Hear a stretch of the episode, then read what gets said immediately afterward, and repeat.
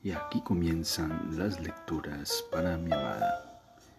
Bienvenida a este espacio donde haremos una lectura de la escritora brasileña Clarice Lispector.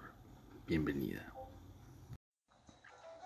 Continuamos con la lectura del relato llamado Cerca del Corazón Salvaje de la escritora brasileña Clarice Lispector.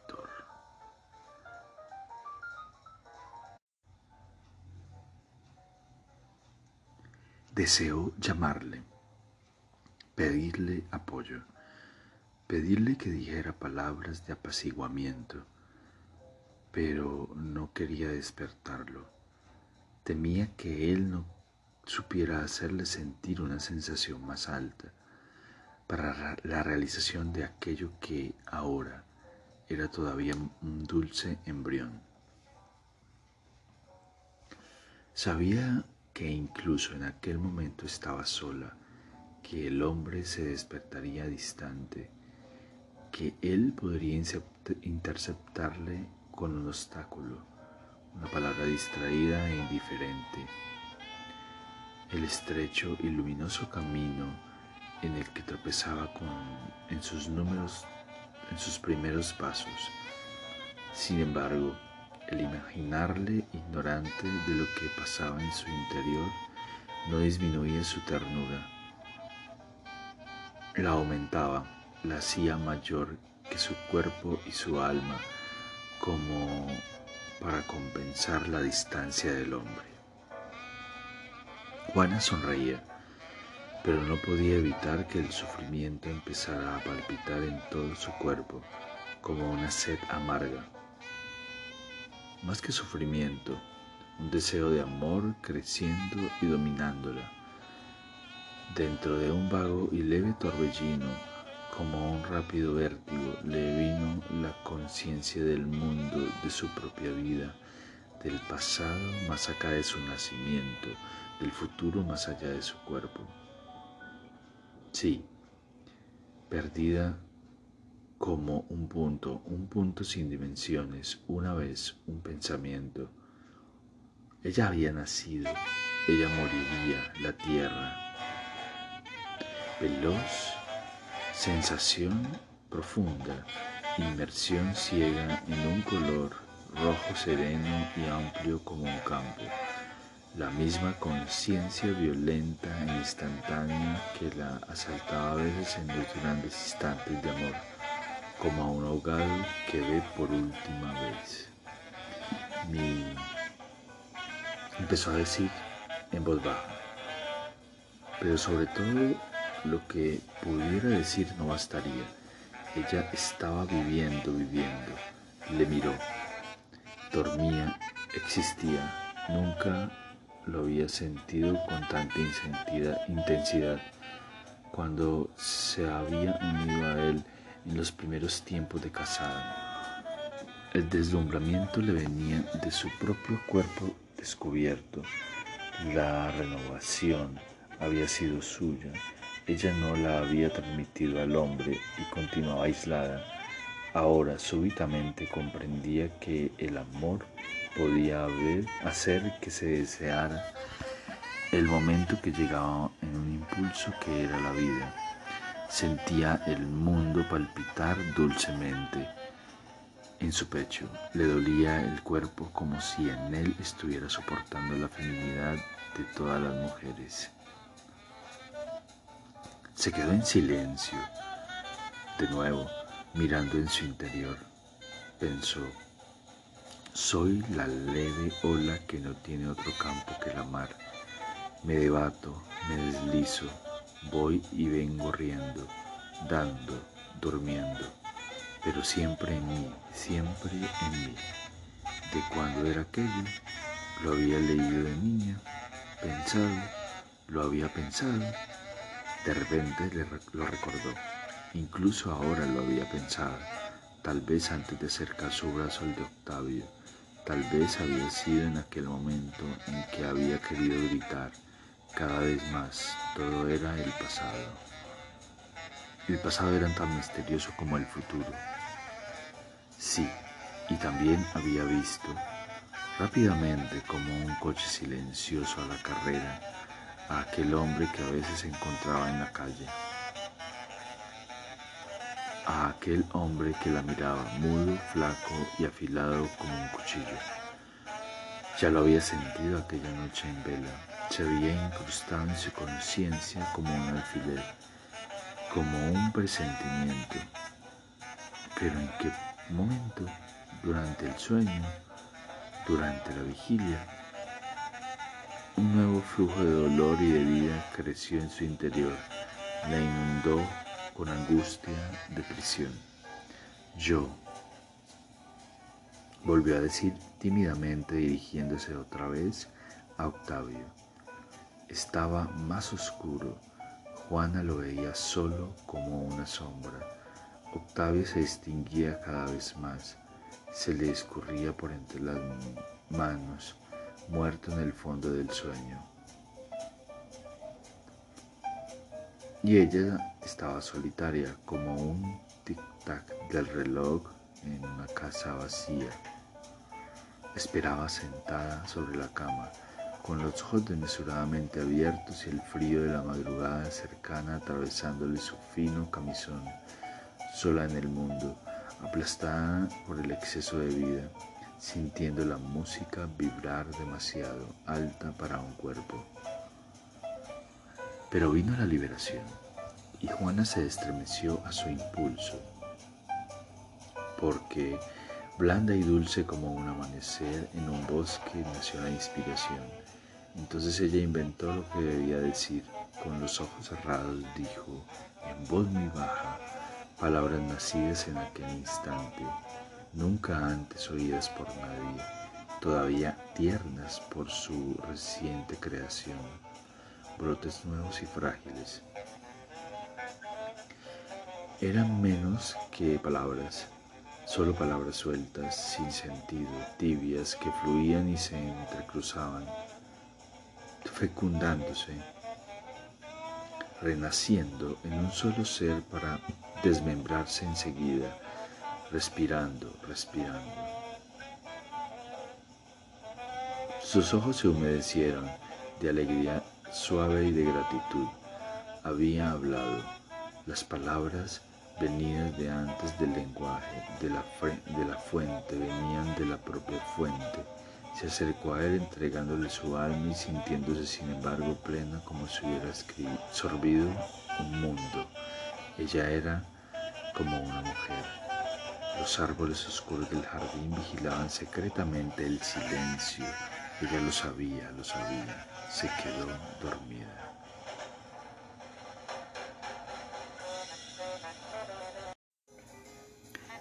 Lidia.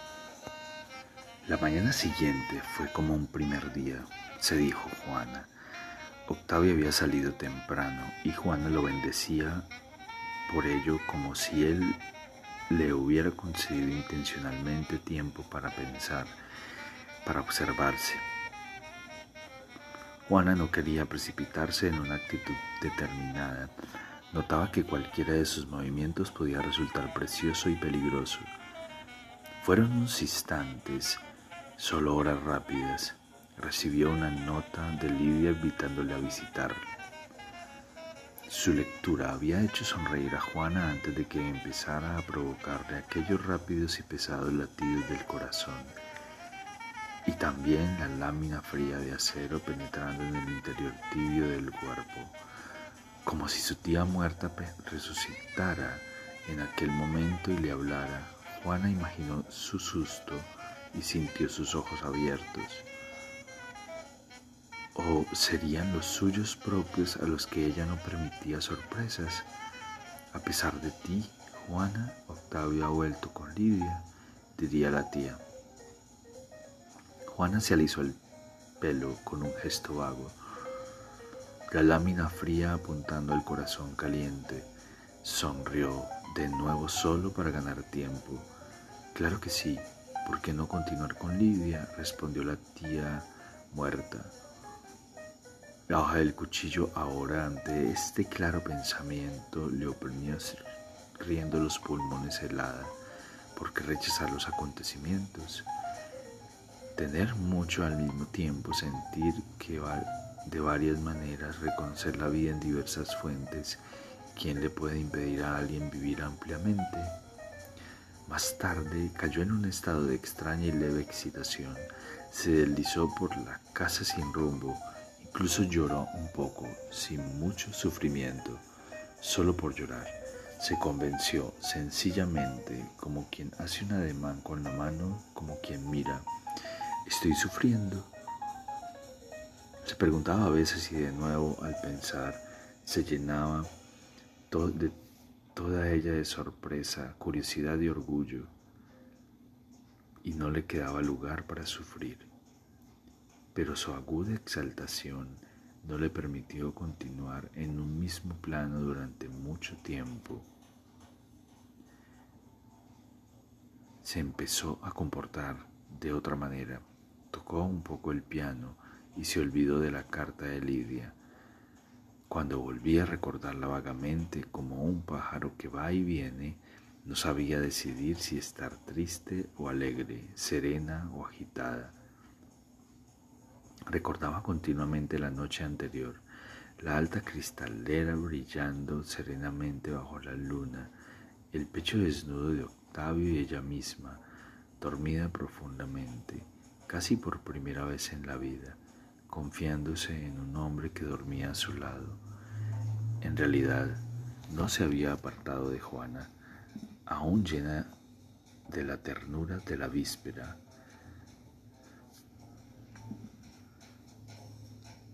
Avergonzada, humilde y rechazada, había vagado hasta volver a Juana, cada vez más dura, más concentrada, más cerca de sí misma. Era quizá mejor, pero aquel acero frío se renovaba siempre, nunca se calentaba. En el fondo de cualquier pensamiento anidaba otro, perplejo, casi encantado, como el día de la muerte de su padre. Ocurrían cosas sin que ella las inventara. Por la tarde, pudo por fin observar a Lidia de cerca. Pronto supo que estaba tan lejos que ella de ella como de la mujer de la voz. Se miraban y no se podían odiar, ni siquiera repeler. Lidia había hablado pálida y discreta sobre varios asuntos sin interés para ninguna de las dos. Su nacidez, su naciente gravidez flotaba por toda la sala, la llenaba toda y penetraba en Juana hasta aquellos muebles apagados con los tapetes de ganchillo parecían escudarse en aquel secreto casi revelado. En la víspera de un hijo. Los ojos abiertos de Lidia no tenían sombras, era una mujer muy bella, tenía los labios carnosos pero pacíficos, sin estremecimientos, como de alguien que no sienta recelo ante el placer, como alguien que lo recibe sin remordimiento ¿Qué poesía sería la base de su vida? ¿Qué diría que el murmullo que Juan adivinaba en el interior de Lidia? La mujer de la voz se multiplicaba en innumerables mujeres. ¿En qué radicaba a fin de cuentas su divinidad? Hasta en las menos dotadas habla la sombra de aquel conocimiento que no se adquiere con la inteligencia, inteligencia de las cosas ciegas poder de la piedra que al caer empuja a otra, que va a caer en el mar y mata a un pez. A veces se encontraba el mismo poder en mujeres recién madres y esposas, tímidas hembras del hombre, como la tía, como Armanda. Y, sin embargo, tenían una gran fuerza, la unidad en la flaqueza. Tal vez estaba exagerando, Tal vez la divinidad de las mujeres no fuera específica y estaba solo en el hecho de que existían. Sí, sí, ahí estaba la verdad. Aquellas mujeres existían más que los demás, eran el símbolo de la cosa en la propia cosa, y la mujer descubrió que era un misterio en sí misma. Había en todas ellas una cualidad de materia prima, alguna cosa que podía acabar definiéndose pero que jamás acababa haciéndolo porque su misma esencia era la del cambio. A través de ella exactamente no se unía acaso el pasado al futuro y a todos los tiempos. Lidia y Juana se callaron un rato largo. No les parecía que estuvieran juntas y no necesitaban palabras, como si se hubieran encontrado en realidad solo para verse y marcharse inmediatamente. Lo extraño de la situación se aclaró cuando las dos mujeres comprendieron que no estaban luchando. En ambas se produjo un movimiento de impaciencia. Todavía faltaba un deber que cumplir. Juana lo apartó de sí, repentinamente harta de todo aquello. Bien, su tono de voz le resultó desagradable a ella misma. Creo que ya podemos dar por terminada la entrevista. Lidia se extrañó. Pero ¿cómo? Si todavía no se habían dicho nada. le repugnaba sobre todo la idea de dejar la cosa inacabada. Si no hemos dicho nada aún y es preciso que hablemos. Juana sonrió. Aquella sonrisa empezó a actuar, no con fuerza el cansancio, sino solo lo suficiente para impresionarla. ¿Qué tontería estoy pensando? Y aquí terminan las lecturas para mi amada. Espero este episodio haya sido de tu agrado. Te amo, te amo con todo mi ser y todo mi corazón.